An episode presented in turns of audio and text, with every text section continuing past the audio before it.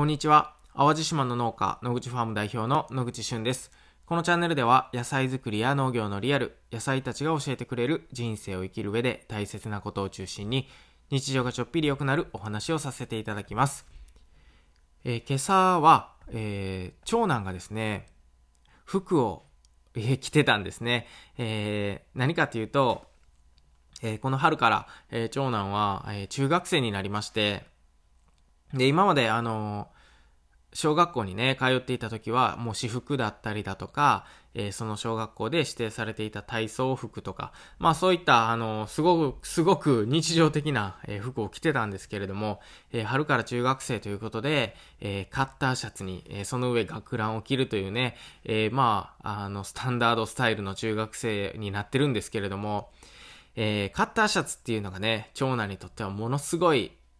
えー、ハードルが高いみたいですね。なかなか一番上のボタンが閉めれないということで、朝も5分ぐらい、ああでもない、こうでもないってね、鏡の前でやってるんですよね。で、えー、僕も、えー、昔同じ中学校に、えー、通っててですね、まあ同じスタイルで、えー、何年前なのかな、えー、20年、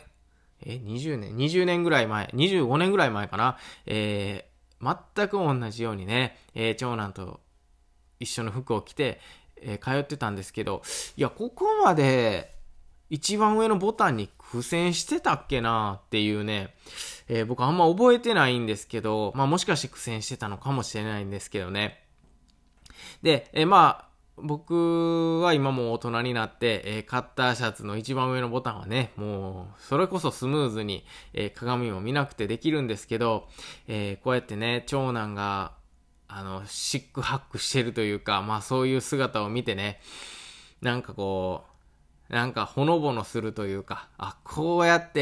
えー、人って、えー、少しずつクリアしていくんやな、みたいな、えー、風に思いました。で、えー、今日お話ししたいのが、あのそういえば僕もね、あの農業を始めた時っていうのは、えもう本当に、何かに押しつぶされそうなぐらいプレッシャーを感じていてですね、え自分が、あの、やりたいって言って始めた農業なのに、えー、やっぱりこう、わからないことが多すぎたりだとか、えー、その時にはね、もう、それこそ今、えー、中学生になった長男が2歳ぐらいの時かな。で、え次男が生まれる直前だったので、えなんかこう、守らないといけないものがあるとかね、えおむつを買わないといけないとか、なんかもうほんまにいろんなことを考えながらね、農業をスタートさせた時期だったんですけど、えー、その時に、あのー、まあ、救われたというかね、あのーよく読んでいた本があります。で、その本っていうのは、えー、高橋歩さんっていう方が、あの、書いてらっしゃる、まあ、エッセイというか、まあ、なんかこう、元気が出る言葉集みたいなね、そういったものがあるんですけれども、まあ、その中の一つに、えー、夢は逃げない、逃げるのはいつも自分だっていうね、一言があったんですよ。で、いや、ほんまに、あの、まあ、今となってもそうだし、まあ、当時もそう思ったんですけど、えー、まあ、夢とかね、えー、こうなりたいもの、えー、なんかこう、目標みたいなのっていうのはね、えー、逃げも隠れもしないんですよね。もうずっと同じ場所にあるんだけど、まあ、人間側が、あの、諦めてみたりだとか、うーん、ちょっとそれと距離を置いてみるとか、まあ、なので、あの、その本の中でも言ってたんですけど、あの、まあ、諦めなければ、えー、必ず夢は叶うと。えー、そうですよね。えー、まあ、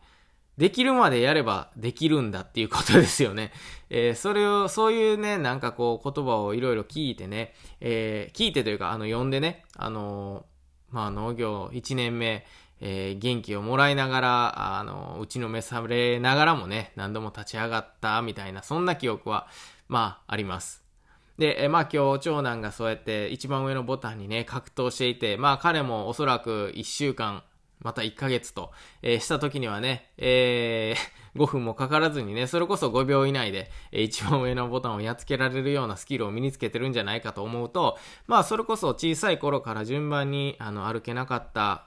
え赤ちゃんがね、歩けるようになって、え日本語を覚えてとか、え計算ができるようになって、え一番上のボタンを閉めれるようになってとか、まあそうやって、あの少しずつ、え成長ってしていくんだなと思った。その延長にね、今38歳の僕がいるということで、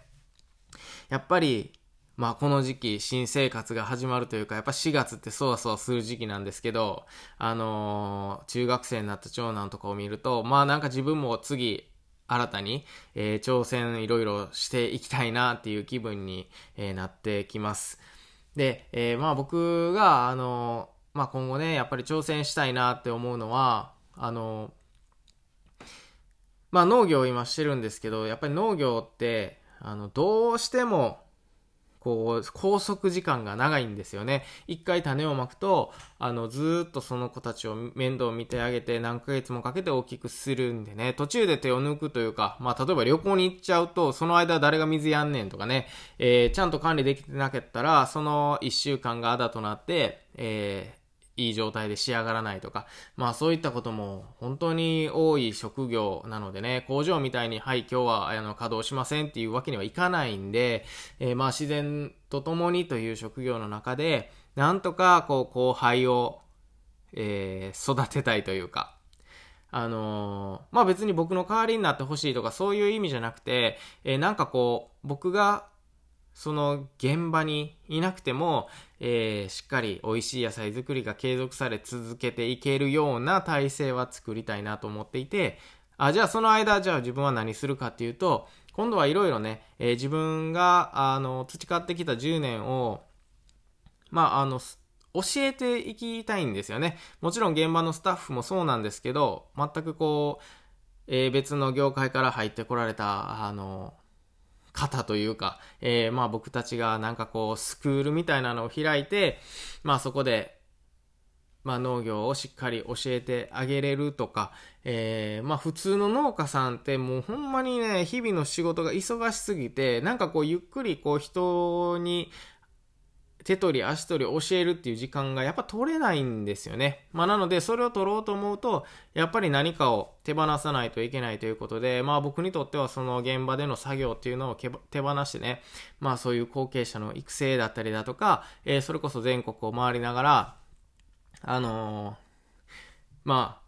まあ、必要とされればですよ。必要とされればアドバイスをして回ったりだとか、えー、まあもちろん農業ってね、あの育てるだけじゃなくて、えー、その後自分が作ったものを、えー、発信して売っていったりとかっていうのもすごくえ重要な作業になってくると思うので、まあそうそういったところもね、あのちょっとこうサポートしながら一緒に伴走できたら、えー、いいなと思ってますし、えっ、と、もう一個の、まあ野望というかね、それはもう海外に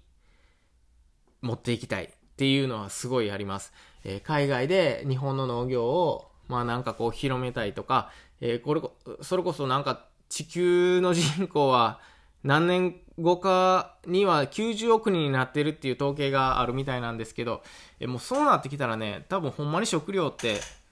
足りるんかなっていうのもじわじわね、ちょっと現実味が帯びてきたりするんで、えー、まあ、食べれたら何でもいいっていうのはね、ちょっと人間が生きていく上ではちょっと寂しいかなと思うので、まあ世界中でね、美味しい野菜が育てられたりとか、美味しいお米が育てられたりとか、まあそういったね、活動とか、なんかできたら、えー、いいなと、えー、思ってます。えー、今日はね、あの、長男のボタンの話からめちゃめちゃ飛躍したんですけど、まあ、あの、まあ少しずつね、えー、その、やりたいことっていうのはもちろん、えー、逃げないので、まあ自分がね、ずっとそこををめがけて向かっていけるようにね、今日もまあ一歩一歩、1ミリでもいいから近づけていけたらいいなと思ってます。ということで、えー、今日は、長男が上ボタンをつけるのに5分かかってましたというお話と、えー、夢は逃げない。逃げるのはいつも自分だっていうね、えー、また改めて、えー、再確認できた、え言葉でした。最後まで聞いてくださりありがとうございます。また次回お会いしましょう。バイバイ。